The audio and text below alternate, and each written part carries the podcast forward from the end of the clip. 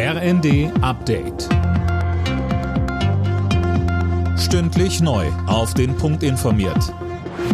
Ich bin Mia Hin. Guten Abend. In München ist die Sicherheitskonferenz zu Ende gegangen. Thema zum Abschluss war nochmal die Lage im Gazastreifen. Der katarische Ministerpräsident als Vermittler hofft auf eine baldige neue Abmachung für eine Feuerpause. Weiteres Hauptthema war der Ukraine-Krieg. MSC-Chef Christoph Heusgen zieht im ersten eine positive Bilanz. Ich bin zufrieden mit der Konferenz, weil es gelungen ist, was wir immer umsetzen wollen. Wir wollen eine Plattform sein. Wir wollen sehen, dass die Leute miteinander reden. Frieden durch Dialog ist unser Motto. Und hier haben wahnsinnig viele Gespräche stattgefunden. Und ich hoffe, dass aufgrund dieser Gespräche dann auch bei den einzelnen Konflikten, bei den einzelnen Problemen wir Lösungen näher kommen. Verdi ruft das Bodenpersonal der Lufthansa zu einem weiteren gut eintägigen Warnstreik auf. Von Dienstag früh bis Mittwochmorgen wird an den Flughäfen Frankfurt, München, Hamburg, Berlin, Düsseldorf, Köln, Bonn und Stuttgart gestreikt.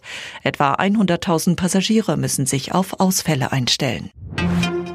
Die deutschen Unternehmen brauchen das Wachstumschancengesetz jetzt. Das fordern mehrere Wirtschaftsverbände.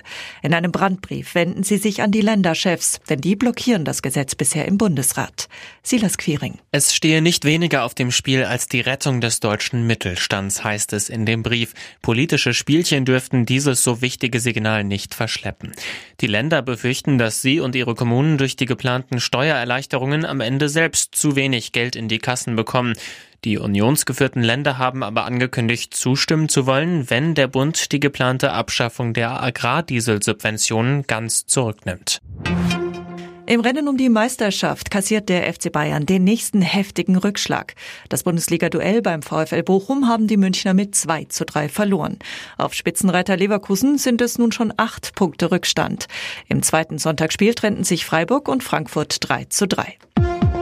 Alle Nachrichten auf rnd.de